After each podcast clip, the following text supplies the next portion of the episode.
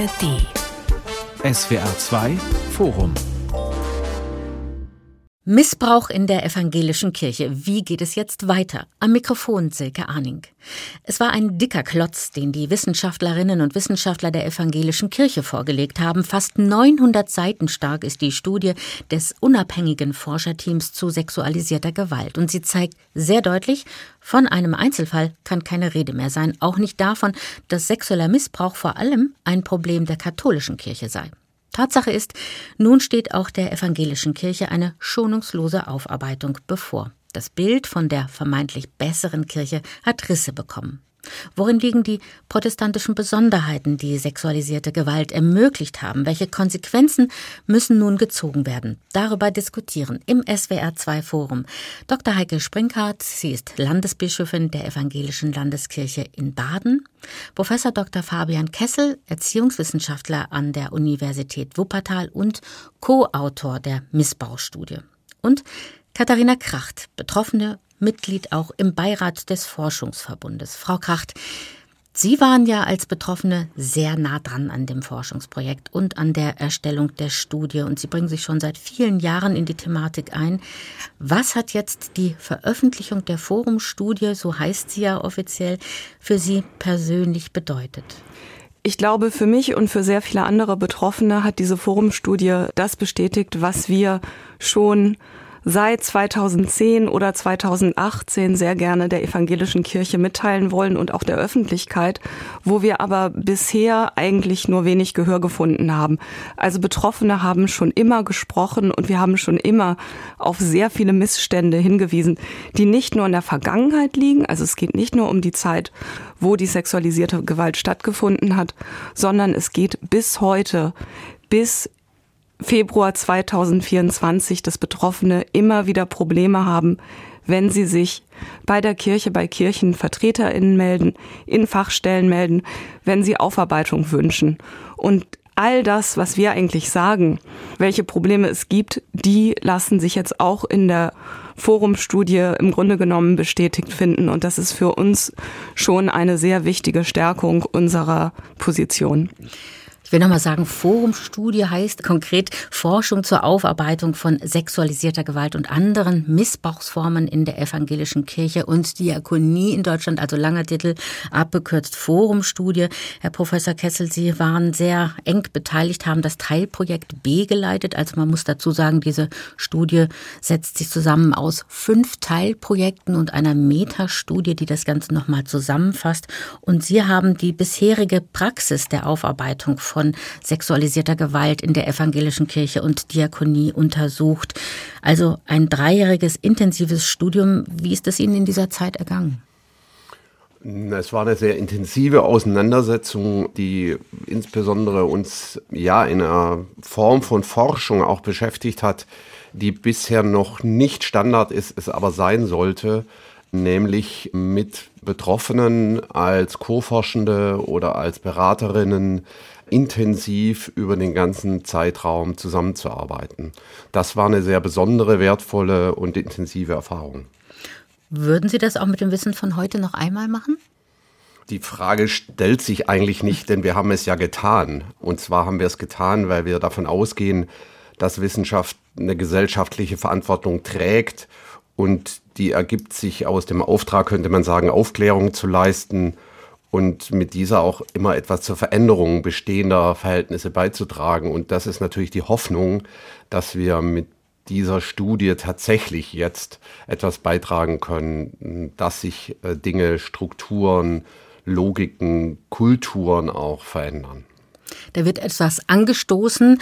Das hofft natürlich auch die evangelische Kirche selbst, Frau Landesbischöfin Springhardt. Wenn man mit einem solchen Klotz Fakten konfrontiert wird, also 900 Seiten stark ist eben diese Studie, mit welcher Empfindung sind Sie an diesem Tag ins Bett gegangen? Zunächst mal und vor allen Dingen schäme ich mich für meine Kirche. Und ich bin aber auch mit der Empfindung ins Bett gegangen, dass ich, was ich selber immer mal wieder auch schon gesagt habe, dass wir keinen Grund haben zu evangelischer Selbstgerechtigkeit. Und ich bin froh, dass das jetzt auch sozusagen dokumentiert ist. Denn wir haben natürlich auch innerhalb der Kirche das, was die Studie aufdeckt an problematischen Haltungen, Harmoniebedürfnis, Verantwortungsdiffusion, da gibt es ja auch innerhalb der Kirche unterschiedliche Haltungen. Auch bei Verantwortlichen unterschiedliche Haltungen. Und als Verantwortliche für die Badische Landeskirche bin ich froh, dass jetzt wirklich niemand mehr weggucken kann. Und dass ich mir auch, wenn ich sage, wir haben keinen Grund zu evangelischer Selbstgerechtigkeit, dass ich weit von mir weisen kann, die erstaunten Blicke, die sagen, aber wir sind doch die bessere Kirche. Wir sind es nicht. Niemand kann mehr weggucken. Also ich fand es sehr interessant, wenn man in die Studie hineinschaut. Sie konstatiert 2225 Fälle und 1259 Beschuldigte und sie stellt dann auch fest, die Zahl der Beschuldigten und der Fälle, die sei von den Landeskirchen systematisch unterschätzt worden. Was heißt das eigentlich? Darf ich auch noch mal was sagen? Jetzt ja. kann niemand mehr weggucken. Wir haben ja eine große Debatte, seitdem die Studie veröffentlicht wurde. Und seitdem die Studie veröffentlicht wurde, das tun nicht alle Landeskirchen, aber mehrere Landeskirchen sagen, wir haben alles richtig gemacht. Es gab ja den Vorwurf, dass die Personalakten nicht entsprechend gesichert wurden. Und es findet jetzt eine Diskussion statt, in der die ganze Zeit die Landeskirchen sagen, wie toll sie schon sind. Nicht alle. Das sind nicht 20 Landeskirchen, die gerade sprechen. Aber zum Beispiel hat die Präses der Bayerischen Landessynode gerade gesagt, Bayern macht alles richtig, wir sind vorbildlich. Und das sind so Sachen, da habe ich in meinem Statement am Tag der Pressekonferenz, ich habe davor gewarnt, dass die Tatsache, dass die Landeskirchen nicht geliefert haben, dass die die qualitativen Ergebnisse der Studie in Frage stellen. Das passiert jetzt aber. Von daher, Frau Springhardt, so sehr ich mir wünsche, dass Sie recht haben, das wäre wunderschön. Und ich hoffe, dass es viele Menschen in der Kirche gibt, die sich durchsetzen. Im Moment sind die Menschen diskursleitend, die gerade genau wieder sagen, wir machen schon alles richtig. Genau die evangelische Selbstgewissheit, Selbstgefälligkeit ist in diesen Publikationen leider schon wieder zu sehen. Frau Kacht, ich glaube, ich muss da kurz mal einhaken, weil Sie sind jetzt schon ein Schritt weiter gegangen, okay, da wollte ich gerne noch hin. Nee, macht ja nichts. Das ist ja auch wichtig, das zu besprechen. Nämlich, aber ich glaube, es ist vielleicht auch nicht für alle verständlich gleich, weil man muss sagen, es geht da um die Situation der Aktenlage. Die Forschenden haben bei der Vorstellung der Studie klar gemacht, sie konnten vor allem eben auf die Disziplin oder haben eigentlich nur auf die Disziplinarakten zurückgreifen können aber nicht, wie sie sich gerne das gewünscht hätten und wie es eigentlich auch verabredet gewesen wäre, nämlich auch auf die Personalakten. Und darüber gibt es jetzt eine gewisse Diskussion. Stimmt das, stimmt das nicht? Der bayerische Landesbischof Kopp hat vor kurzem noch gesagt, das habe er nicht gewusst, dass quasi die Personalakten auch zur Verfügung gestellt werden sollten. Also daher gibt jetzt hier so ein bisschen eine Gemengelage. Ähm, wie beobachten Sie das, Herr Kessel? Also ehrlich gesagt gibt es da nicht so viel zu beobachten. Es gab eine Vereinbarung zu Beginn der Forschung, also bevor wir begonnen haben mit den eigentlichen Forschungsarbeiten. Und in dieser Vereinbarung war klar geregelt, dass wir, in dem Fall jetzt ein bestimmtes Teilprojekt, das war nicht das, das ich geleitet habe, sondern die Mannheimer Kolleginnen, Heidelberger Kolleginnen, dass in diesem Teilprojekt auf die Personalakten zugegriffen wird. Und zwar aus Datenschutzgründen durch Mitarbeiterinnen der Landeskirchen. Also das muss man ja wissen. Wir selbst als Forscherinnen konnten jetzt nicht in die Akten gucken, sondern aus Datenschutzgründen mussten das Mitarbeiterinnen der Landeskirchen machen. Und das ist nur in einer von 20 Landeskirchen realisiert worden und deshalb dieser Umweg zu sagen, wenn wir jetzt in die Personalakten in dieser Laufzeit von drei Jahren des Projektes nicht schauen können, dann schauen wir wenigstens in die Disziplinarakten, die allerdings, das wissen wir jetzt auch aus diesem Einzelfall, also der Landeskirche, wo wir in die Personalakten gucken konnten, beziehungsweise wir die Daten überliefert bekommen haben, wir wissen, dass damit die Zahlen deutlich unterschätzt sind. Also dass wir von deutlich höheren Zahlen von Betroffenen und Beschuldigten ausgehen müssen. Und diese Zahl, die Sie da durch Hochrechnung ermittelt haben, liegt bei 9000 ungefähr Fällen? Das, das ist eine eigentlich nicht seriöse Hochrechnung. Das ist gewissermaßen nur ein Versuch anzudeuten, in welche Bereiche wir vermutlich kommen würden. Aber da ist auch nicht klar, ob die Zahl immer noch nicht zu klein ist. Es gab ja von dem Kollegen Fegert vom Uniklinikum in Ulm mal vor Jahren einen Versuch, eine Hochrechnung aus der Bevölkerungsstatistik zu machen. Die lag noch sehr viel höher. Aber Tatsache ist auch, dass es eben im Nachgang jetzt zur Studie diese Auseinandersetzung über den Zugang zu den Akten gibt. Frau Springhardt, jetzt mal jenseits dieses Streits, kann man aber vielleicht auch trotzdem konstatieren, fehlt es hier noch an einem gewissen Problembewusstsein? Also man könnte ja den Eindruck bekommen, auch dieser Streit vermittelt ist, dass die Landeskirchen noch immer nicht von der Dringlichkeit der Aufklärung überzeugt sind. Ja, also ich würde ja gerne selber auch nochmal was äh, zu diesem Diskurs und diesen vielen Äußerungen sagen. Ich halte das tatsächlich selber auch für fatal, dass wir in den unterschiedlichen Landeskirchen ja sehr unterschiedliche Kommunikationsstrategien haben, auf die Studie zu reagieren. Und es geht mir, Frau Kracht, nicht anders als Ihnen an der Stelle, dass ich diese Versuche, da jetzt Licht in das Forschungsdesign zu bringen, das kann nur als Selbstrechtfertigung gelesen werden. Und wir haben zur Selbstrechtfertigung im Moment überhaupt keinen Grund, auch sonst nicht. Deswegen teile ich die Problembeschreibung. Wir stehen aber natürlich, und vor dem Dilemma stehe ich als badische Landesbischöfin nicht anders als alle anderen im leitenden Amt, vor der Herausforderung, dass durch die verkürzte Darstellung in den Medien, Herr Professor Kessel hat es ja gerade nochmal auch sehr klar geschildert, wie der Weg war natürlich der Kurzschluss kommuniziert wird, die Landeskirchen haben die Personalakten nicht rausgerückt. Und was in den Köpfen auch von Menschen, die mir ja jetzt aus, auch aus meiner Kirche nachvollziehbarerweise besorgt und empört schreiben und sagen, warum habt ihr die Akten nicht rausgegeben? Deren Bild ist, es kam ein Brief schickt uns die Akten und dann hätten wir die mit einem, wie das in einem anderen Artikel ja hieß, in einem LKW durchs Land fahren müssen. Das war ja nie verabredet, das hat, auch, hat ja auch der Forschergruppe nie behauptet, aber das ist das Bild, was viele Menschen haben. Und ich sehe mich auch als Bischöfin vor dem Dilemma, dass ich es unerträglich finde, auf diese Weise den Institutionenschutz voranzutreiben, wenn wir darüber jetzt reden, dass wir doch eigentlich alles ganz anders war. Und gleichzeitig habe ich die Verantwortung für die, die durch dieses Bild jetzt verunsichert sind. Das ist ein Dilemma, was ich hier mal offen benennen möchte. Eigentlich wäre Schweigen angesagt und zugleich entschiedenes Handeln, die Strukturen auszutrocknen, die sexualisierte Gewalt ermöglichen. Und dann hört man aber nur die anderen. Auch das ist das Dilemma, in dem wir stecken. Was die Zahlen angeht, ist für mich sehr deutlich, dass das Dunkelfeld natürlich sehr viel größer ist. Wir brauchen aus meiner Sicht dringend eine Dunkelfeldstudie. Auch bei mir melden sich ja Betroffene.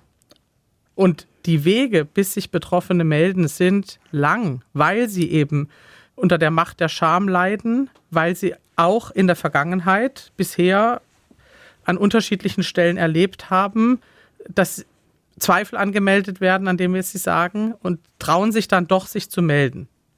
Und die tauchen nicht sofort in der Akte auf. Darf ich dazu sagen, dass die ganz häufig überhaupt nicht auftauchen? Also ich weiß, dass in meine Landeskirche Landeskirche Hannover. Genau, mhm. die, die hat der Forumstudie auch eine Zahl aus meinem Tatkomplex gemeldet, und zwar die Zahl 5 und sagt, mehr Betroffene seien namentlich nicht bekannt.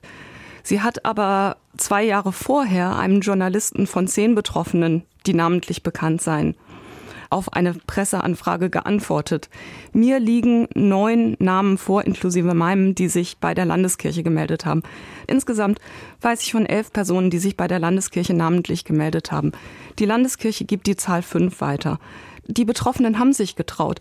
Frau Springer, Sie haben ja total recht, dass es unglaublich schwer ist, sich zu melden, dass das schambelastet ist. Diese Menschen haben den Schritt getan und sich bei der Landeskirche gemeldet. Das sind die, von denen ich weiß in meinem Fallkomplex. Die Landeskirche redet aber von der Zahl fünf und sechs werden einfach runtergeschmissen. Die werden wieder zurück ins Dunkelfeld gestoßen, obwohl sie da im Dämmerungsfeld oder im Hellfeld waren.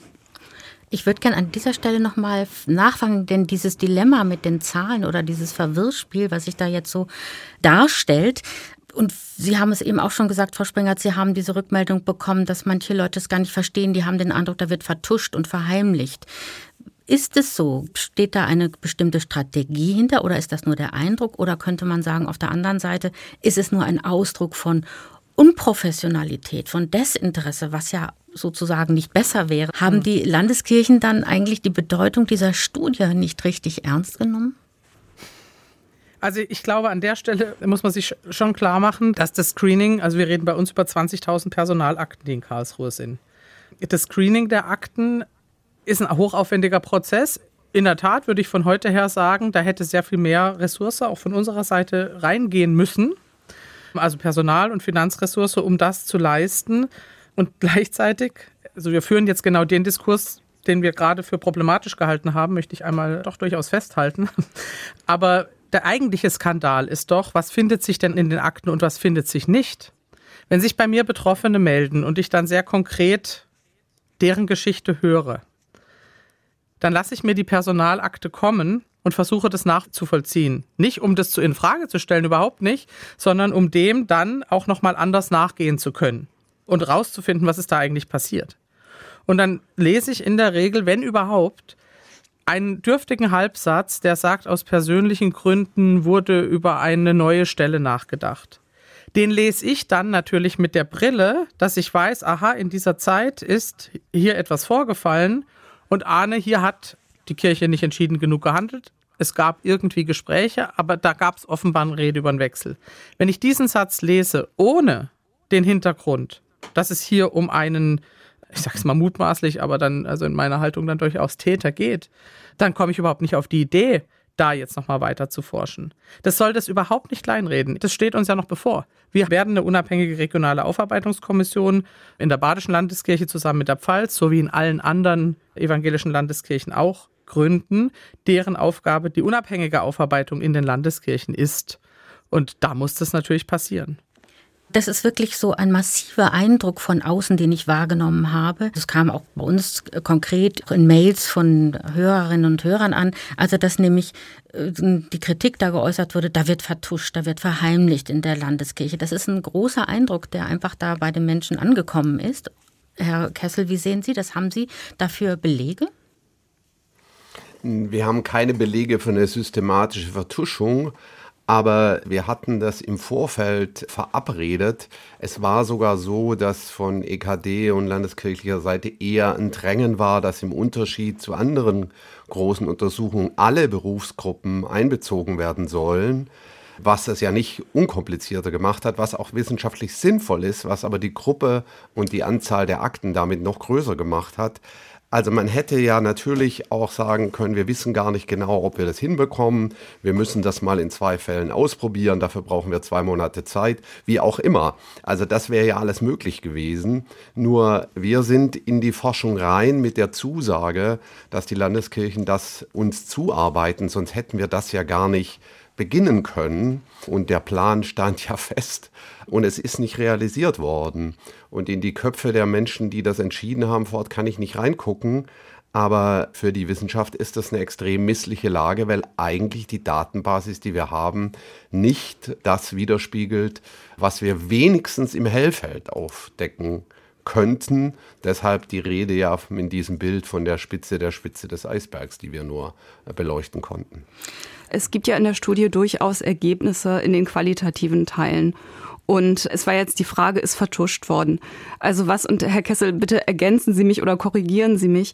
Also es ist ja diagnostiziert worden in dem Teil, wo es um Aufarbeitung geht, dass Aufarbeitung im besten Fall dann stattfindet und nur ansatzweise, wenn Betroffene sich sehr lange dafür einsetzen und dass die Betroffenen, die dabei für die Kirche unbequem werden, delegitimiert werden, dass sie diskreditiert werden, dass sie sich sehr auch persönlichen Anfeindungen, ich glaube, das steht so nicht in der Studie, aber auch damit auseinandersetzen müssen, dass zum Beispiel Diagnosen, die sie haben, sowas wie eine Traumafolgestörung, die kann ja entstehen durch sexualisierte Gewalt, dass die, wenn diese Betroffenen dann Aufarbeitung einfordern, dass dann gesagt wird, ja, das wollen die nur, die kämpfen sich an uns ab, weil sie sich am Täter nicht abkämpfen können.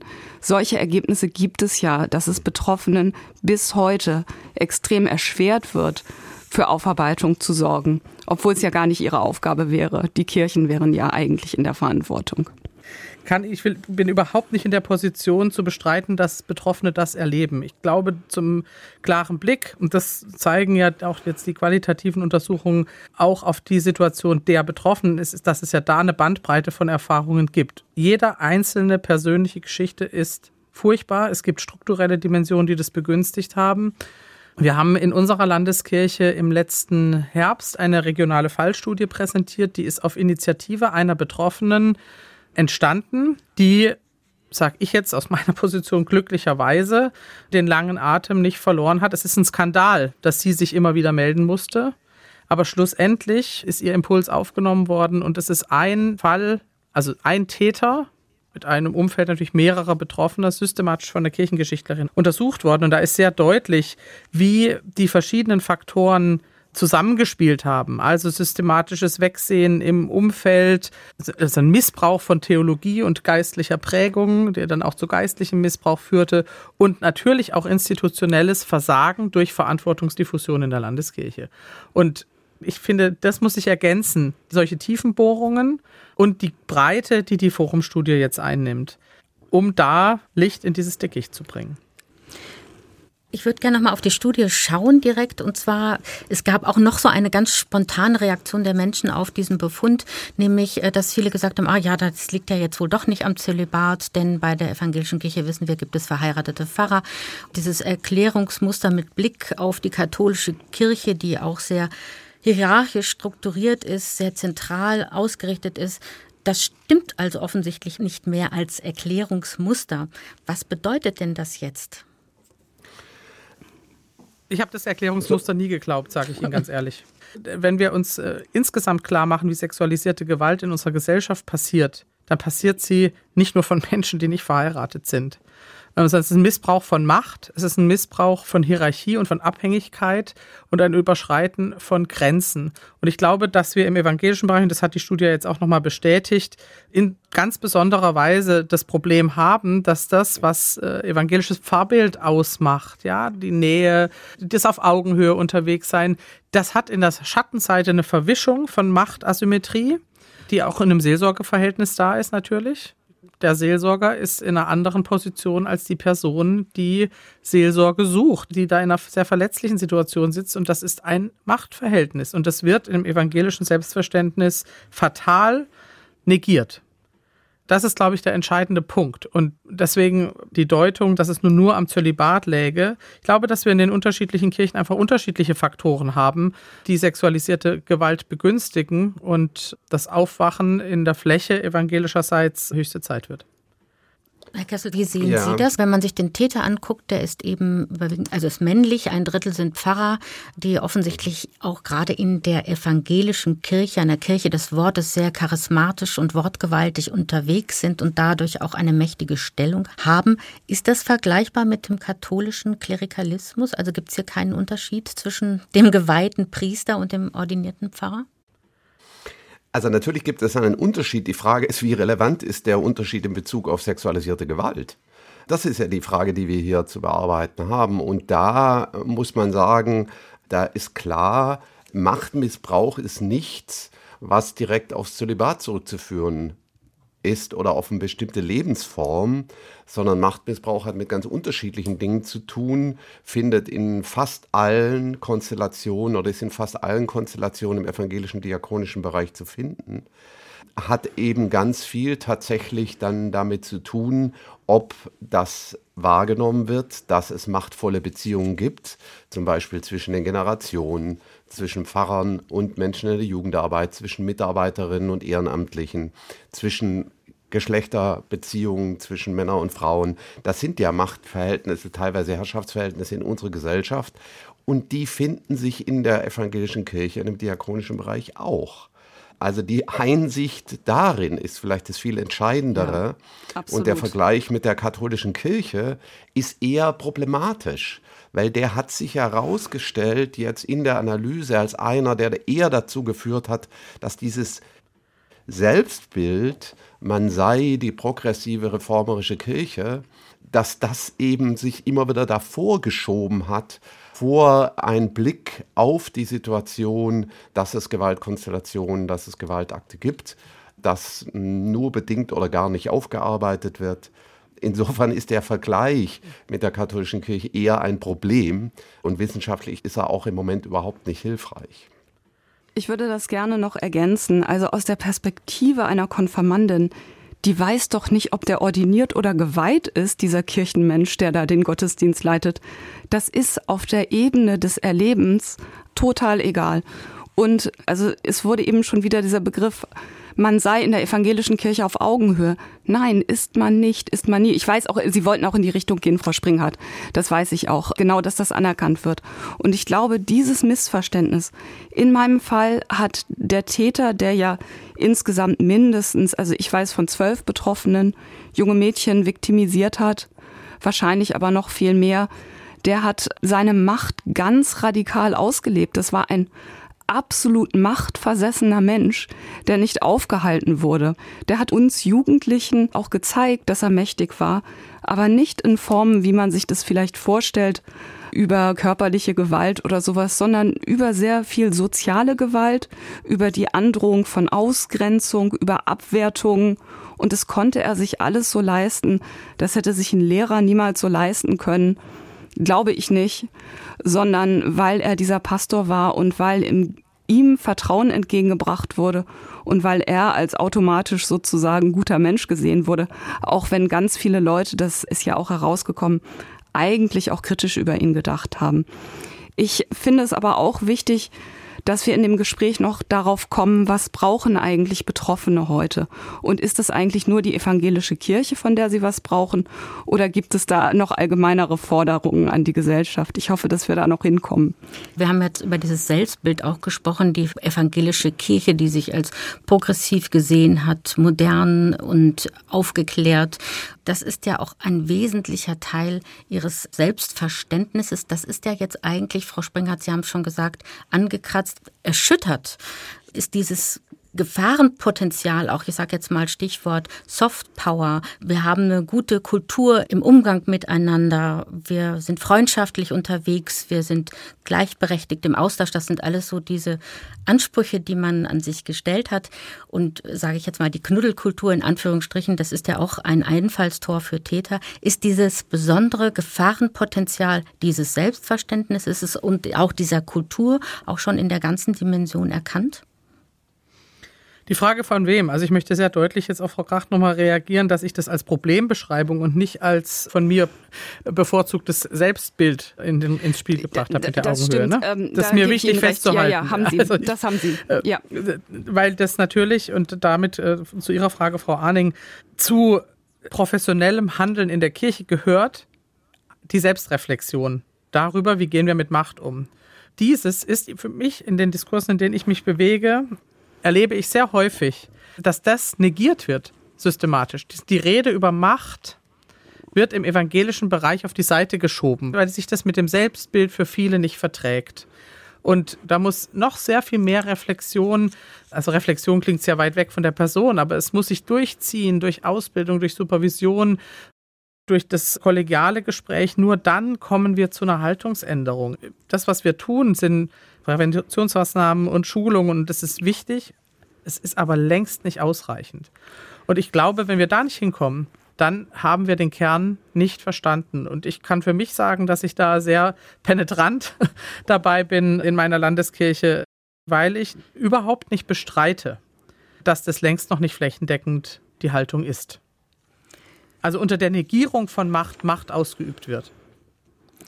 Missbrauch in der evangelischen Kirche. Wie geht es jetzt weiter? Im SWR2 Forum diskutieren Heike Springhardt, Landesbischöfin der evangelischen Kirche in Baden, Katharina Kracht. Sie ist Betroffene der Landeskirche Hannover und hat sich mit eingebracht auch in die Missbrauchsstudie Fabian Kessel, er ist Erziehungswissenschaftler an der Universität Wuppertal und Co-Autor der Missbrauchsstudie. Und wir sind jetzt schon dabei zu gucken, was muss sich denn ändern. Frau Springert, Sie haben von der Haltung gesprochen, die sich ändern muss. Ein zentrales Thema oder ein zentraler Punkt ist auch die föderale Struktur der evangelischen Kirche in Deutschland, die auch Aufklärung so ist ein Erkenntnis der Studie verhindert hat. Was heißt das dann? Was muss da also passieren an dieser Stelle? Ich würde gerne noch mal was zu dem Thema Haltung sagen. Also Haltung ist ja etwas, was sich nicht operationalisieren lässt und nicht messen lässt. Ich glaube, wir Betroffenen, wir brauchen was anderes als Haltung. Wir brauchen klare Verfahren, wir brauchen Rechtsschutz, wenn wir mit den Landeskirchen interagieren müssen. Denn allzu häufig kommt es zum Beispiel zu Datenschutzverstößen. Wir brauchen Monitoring vom Staat aus staatlicher Seite. Wir brauchen unbedingt Unterstützung die Haltung, ich kann das sehr verstehen, dass das aus innerkirchlicher Perspektive sehr wichtig ist, weil man ja seine Organisation verändern und verbessern möchte. Aber aus der Perspektive einer betroffenen Person, das ist immer noch eine Glücksfrage, an wen ich gelange. Und es ist viel wichtiger für mich, dass ich zum Beispiel einen Rechtsschutz habe, dass jemand meine Datenschutzinteressen gegen die Kirche vertritt, wenn es, und es kommt leider häufiger dazu, wenn meine Datenschutzinteressen dort gestört werden, wenn andere Interessen gestört werden. Das heißt Rechtsschutz für Betroffene. Wir brauchen eine Ombudsstelle, an die wir uns wenden können. Ich bin mit sehr vielen Betroffenen aus verschiedenen Landeskirchen vernetzt und es zeigen sich immer wieder die gleichen Probleme, dass uns nicht geantwortet wird, auf E-Mails nicht geantwortet wird, dass wenn es Konflikte gibt, dass dann gesagt wird, ach ja, diese Person ist auch so schwierig und die ist ja auch so verstört und die hat ja auch sexualisierte Gewalt erlebt und dass dann überhaupt nicht angemessen damit umgegangen wird. Es gibt keine Ombudsstelle für uns. Wir brauchen diese Ombudsstelle. Wir brauchen Strukturen. Haltung kann ich sehr gut verstehen, dass man innerlich daran arbeiten möchte. Was Betroffene aber brauchen, ist Strukturen, unterstützende Strukturen, die außerhalb der Kirche sind. Ich möchte deutlich sagen, dass ich Haltung keinesfalls nur als so ein inneres, wir entwickeln dazu halt ein Gefühl gemeint habe, sondern ob wir eine angemessene Haltung zu der Problematik haben, zeigt sich genau in den klaren Strukturen, die Sie gerade benannt haben. Da stimme ich Ihnen vollkommen überein. Ich glaube, die kirchliche Bürokratie ist eine einzige Blackbox für viele Menschen, die ihr begegnen aus dem innerkirchlichen Bereich und alle mal da draußen. Da geht's doch los. Also Betroffene müssen wissen, über welche Wege kann ich mich melden. Und dann brauchen wir sehr klare, sehr entschiedene und an der Situation von Betroffenen orientierte Verfahren. Ich bin froh, dass das Disziplinarrecht endlich kritisch unter die Lupe genommen wird. Es ist ein Skandal, dass da bisher Verletzte überhaupt kein, keine Mitwirkungsrechte haben. Wir brauchen Transparenz, das ist Stichwort Föderalismus. Wir brauchen Transparenz. Wo wende ich mich hin? Ich glaube, dass die Verantwortungsdiffusion, wenn die mit Föderalismus gekoppelt ist, dann ist es problematisch. Haltung, da haben wir jetzt Ihre beiden Positionen kennengelernt. Ich möchte trotzdem noch mal auf diesen Punkt Föderalismus eingehen, weil er sehr zentral war. Und mhm. wir haben erfahren, er verhindert eine Transparenz, er verhindert eine Aufklärung. Absolut. Und ja. da läuft eigentlich vieles rund. Was muss da eigentlich passieren? Gibt es eine Empfehlung, Herr Kessel, die die Forschungsgruppe hier ausspricht? Ja, ich möchte zwei Sachen dazu sagen. Es gibt eine Empfehlung. Die Empfehlung heißt Standards. Standards, damit meinen wir, dass zum Beispiel Prozesse der Meldung, Prozesse der Dokumentation, dann anschließende Prozesse der Intervention, dass dann aber auch Prozesse der Aufarbeitung bis hin natürlich jetzt zu notwendigen Prozessen der Prävention in Bezug dann auf die Zukunft dass es dafür Standards gibt. Das darf ja. nicht sozusagen ja. situativ von Personalkonstellationen und organisationalen Bedingungen an bestimmten kommunal, regionalen, landeskirchlichen Situationen abhängig gemacht werden. Das ist was anderes wie ein Durchregieren sozusagen. Das ist nicht unsere Forderung. Das wäre der eine Punkt. Also Standards braucht es und die gibt es bisher nicht. Das ist sehr deutlich geworden aus der ja sehr breiten Untersuchung, die wir machen konnten. Das Zweite, was ich sagen will, ist, Sie haben gerade, Frau Arning, auch nochmal Föderalismus und Demokratie in einem Satz genannt. Ich glaube, das ist genau der Fehler, der auch innerhalb der evangelischen Kirche passiert, dass man davon ausgeht, dass man eine demokratische Kirche sei. Unsere Befunde zeigen was anderes. Unsere Befunde zeigen, dass Demokratie gewissermaßen als Fahne aus dem Fenster gehängt wird und damit verbunden Partizipation, dass das aber immer so lange gewissermaßen erlaubt wird, solange die Akteurinnen sich in die kirchlichen Strukturen einbringen. Und sobald betroffene Angehörige, aber auch institutionelle Vertreterinnen übrigens, die sich für Intervention und Aufarbeitung einbringen, sobald sie das nicht tun, oder Dinge hinterfragen, weitere Forderungen stellen, dann wird das als unangenehm mindestens empfunden. Es wird abgewiesen. Es kommt sogar dazu, dass die Personen ausgeschlossen werden, dass sie diskreditiert werden. Wir haben Fälle, in denen zum Beispiel Familien im Kontext von Kitas, in denen Gewalt gemeldet war, dann umgezogen sind, weil sie den sozialen Druck nicht mehr ausgehalten haben. Also, worauf ich aufmerksam machen will, die Unterstellung, dass die evangelische Kirche eine diakonischen Werke demokratisch partizipativ seien, stimmt zumindest in Bezug auf den Umgang mit sexualisierter Gewalt so nach unseren Ergebnissen gar nicht zu. Es ist also nicht nur ein Selbstbild, das sozusagen mit dem Idealbild übereinfällt, sondern es ist faktisch auch gar nicht die Realität. Also ich würde gerne noch was zu den Standards und der Frage von Zentralisierung sagen. Da ist die EKD ja weitergekommen. Ich glaube, wir brauchen gemeinsame Standards. Dafür haben wir das Beteiligungsforum auf EKD-Ebene, in dem Beauftragte der Kirchen und Betroffene zusammenarbeiten. Und es ist völlig klar, dass alles, was wir verabreden, beschließen, einsetzen, über dieses Beteiligungsforum läuft. Am Ende sind es gemeinsame Standards, die wir aber in den Landeskirchen umsetzen müssen. Ich glaube, dieses sich ergänzen, das, darauf kommt es an. Und wir haben da die Spannung, dass natürlich über den Großapparat laufen die Dinge langsamer bis es Abstimmungen gibt. Das äh, strapaziert mitunter auch meine Geduld. Würde Aber es hat gerne noch etwas darf ich, zum darf Beteiligungsforum ausreden? sagen. Das Beteiligungsforum, sehr viele Betroffene fühlen sich von diesem Beteiligungsforum nicht vertreten.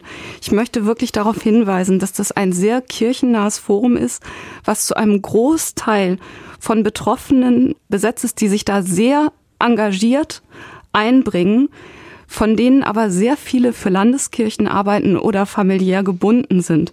Und diejenigen Betroffenen, die keine Kirchenmitgliedschaft haben, die aus anderen Gründen mit sich distant zur Kirche fühlen, die fühlen sich wenig vertreten und die finden auch, dass es sehr wenig Transparenz über die Arbeit des Beteiligungsforums gibt. Das hat ja Herr Kessel auch schon mal gesagt. Betroffene dürfen so lange in der evangelischen Kirche mitmachen, wie sie da konform gehen und die dann mit der Kirche konf wirklich Konflikte hatten. Wir sind letztendlich nicht mehr dabei in diesen Beteiligungsformaten. Tatsache ist, viele Betroffene fühlen sich von dem Beteiligungsforum nicht vertreten. Einige fühlen sich sicher auch sehr gut vertreten. Da wird auch gute Arbeit geleistet, glaube ich. Aber es ist ein Problem. Wir haben jetzt konstatiert, also es gibt äh, strukturelle Defizite, es gibt eben auch jede Menge Baustellen noch. Warum also nicht die Aufarbeitung in staatliche Hände übergeben? Ist das nicht ein besserer Weg, als es der Kirche, den Kirchen selbst zu überlassen? Also ich glaube, Aufarbeitung muss unabhängig geschehen.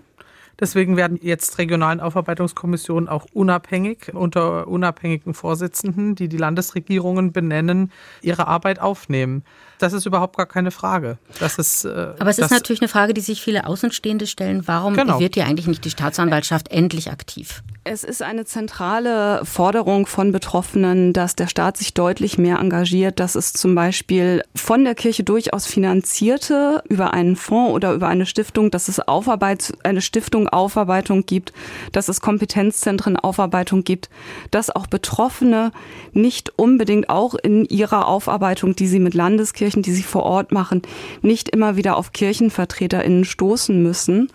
Das ist eine zentrale Forderung, die wir haben. Und wir hoffen sehr, dieser Spruch, also VW konnte den Dieselskandal nicht selber aufarbeiten, die Kirche kann die sexualisierte Gewalt nicht selber aufarbeiten.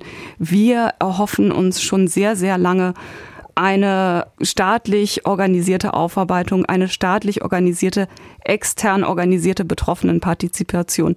Das ist eine Forderung, die wir immer wiederholen. Und ein zentraler Befund ist ja auch die Stellung des Pfarrers. Was muss sich denn da eigentlich auch hinsichtlich der Ausbildung auch ändern? wenn man auf die Ausbildung guckt, da geht es ja darum, wie reflektieren, wie finden wir Formen noch deutlicher, vor allen Dingen das Verhältnis von Person und Amt zu reflektieren weit über ein Wochenende Präventionsschulung. Es muss sich die Problematisierung, wie gehe ich mit Grenzen um und um wen geht es in den Begegnungen, die ich als Pfarrerin habe oder als Pfarrer. Ja, geht es am Ende um mich oder geht es um mein Gegenüber? Weil das Gegenüber zu instrumentalisieren und damit grenzverletzend zu werden, bedeutet eben, das genau nicht reflektiert zu haben. Ich glaube, da sehr klar hinzusehen, es geht ja um beides. Es geht darum, zum Anspruch der Professionalität gehört, das zu reflektieren und damit umzugehen. Gleichzeitig muss in der Ausbildung noch sehr viel mehr die Problemlagen, die jetzt auch die Studie nochmal erwiesen hat, thematisiert werden, um dem entgegenzusteuern, um zu sagen, halt stopp, das, was hier tragend und prägend ist als Charakteristika, bietet das Einfallstor dafür, dass sexualisierte Gewalt geschieht. Da geht es auch um Sensibilisierung dafür, dass Pfarrerinnen und Pfarrer, die etwas erleben, was und, oder etwas wahrnehmen, dass sie frühzeitig intervenieren und nicht wegsehen, weil der Kollege ja so nett ist und so engagiert und so eine tolle Gemeindearbeit macht und nicht sein kann, was nicht sein darf. Ja, also es geht einerseits darum, äh, zu verhindern, dass Menschen zu Tätern werden und gleichzeitig ein Umfeld, ein potenzielles Umfeld, deutlich die Wahrnehmung darin zu schärfen, damit Intervention passiert, damit dann Betroffene nicht erleben, dass ihre Erfahrungen weggeredet werden, in Frage gestellt werden, gesagt und eben sie das hören, was die Studie jetzt ja nochmal äh, genau aufgedeckt hat, sagen, es passiert doch bei uns, kann doch das nicht passieren. Haben Sie denn eigentlich, Frau Springhardt, noch Vertrauen dann zu Ihren Pfarrern? Ich habe Vertrauen zu meinen Pfarrern, wenn sie äh, genauso sensibel mit dieser Frage umgehen. Ich sehe mich schon in der Position im Moment auch und auch schon vor der Studie sehr klar äh, zu benennen, seht dahin und seht nicht weg. Macht euch das klar. Und ich habe grundsätzlich das Vertrauen, dass sie das umsetzen. Aber natürlich ist das genau die Spannungslage. Wie sind wir in der Kirche miteinander unterwegs, dass wir auch ehrlich und sehr konsequent auch in Verfahren, nicht nur in freundlichen Gesprächen, äh, darauf reagieren, wenn Dinge nicht richtig laufen. Da ist Personalaufsicht gefragt und das muss entschieden passieren. Herr Kessel, was sehen Sie denn sozusagen aus Ihrer Perspektive jetzt? Was ist das drängendste Problem, was die evangelische Kirche angehen muss? Das ist keine so einfache Frage, was das drängendste Problem ist, weil es ein ganzer Strauß von Problemen ist, die anzugehen sind. Ich glaube, zu dem Punkt, den wir gerade diskutiert haben, ist entscheidend, dass wir verstehen, dass Strukturen und Verfahren etwas anderes sind als Haltung. Und da würde ich schon eine klare Differenz setzen. Und natürlich muss in der Ausbildung von Pfarrern genauso wie in allen anderen theologischen Bereichen muss die Frage von, was heißt sexualisierte Gewalt, was bedeutet dabei Machtmissbrauch, warum ist Intervention nicht das gleiche wie Aufarbeitung, wie kann man Prävention gestalten und so weiter und so fort, das muss Thema werden. Nur, das wird nur bedingt viel nutzen, wenn nicht gleichzeitig tatsächlich Verantwortungsstrukturen, Zuständigkeitsstrukturen und ähnliche Dinge in Augenschein genommen werden und dann auch verändert werden. Denn ich glaube, das von Frau Springert gerade angesprochene Problem der häufig nicht äh, getrennten Sphären von Amt und Person, das ist ein wirkliches Problem und das kennen wir aber aus der Professionalitätsdebatte im Gesundheitsbereich, im therapeutischen Bereich, im pädagogischen Bereich. Das ist seit Jahrzehnten diskutiert. Die Frage ist, was davon kommt im theologischen, im religionspädagogischen anderen Bereichen an. Und da braucht es tatsächlich auch mehr als nur das Setzen darauf, dass sich gewissermaßen in den Köpfen was ändert. Das wird nicht reichen. Darf und so lange können wir Betroffenen auch nicht warten. Also wir sind schon so lange dabei und also wir haben jetzt ja noch gar nicht über die Anerkennungszahlungen zum Beispiel gesprochen. Da ist ja bekannt, dass die durchschnittlich geringer sind als im katholischen Bereich und dass es große Differenzen innerhalb zwischen den Landeskirchen und sogar innerhalb der Landeskirchen gibt. Und ich finde, da ist was, wo die EKD auch ganz klar sagen kann, wir machen da Statistiken, wir dokumentieren das ordentlich, wir legen das offen, was die Landeskirchen auch äh, zahlen und was sie nicht zahlen. Und dann kann ja, kann man ja sehen, welche Landeskirchen da besonders gute Praktiken haben und welche da eben nicht so gute Praktiken haben. Also das ist auch was, das ist so ein Butter bei die Fische, was Betroffene heute brauchen.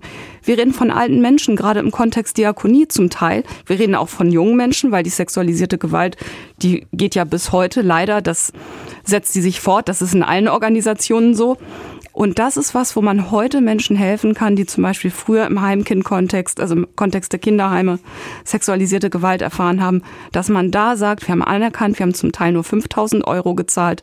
Das geht nicht, das wissen wir heute. Das haben wir vielleicht 2010 gemacht. Wir sind 14 Jahre weiter. Da muss es einen Sockelbetrag geben. Die katholische Kirche hat den Sockelbetrag von 50.000 festgelegt. Daran kann sich die EKD orientieren. Das war das SWR2 Forum heute zum Thema Missbrauch in der evangelischen Kirche. Wie geht es jetzt weiter? Herzlichen Dank an meine Gäste fürs Diskutieren. An Dr. Heike Springhardt, Landesbischöfin der evangelischen Landeskirche in Baden, an Katharina Kracht, Betroffene und Mitglied im Beirat des Forschungsverbunds und Professor Dr. Fabian Kessel, Erziehungswissenschaftler an der Universität Wuppertal und Co-Autor der Missbrauchsstudie. Am Mikrofon Silke Arning.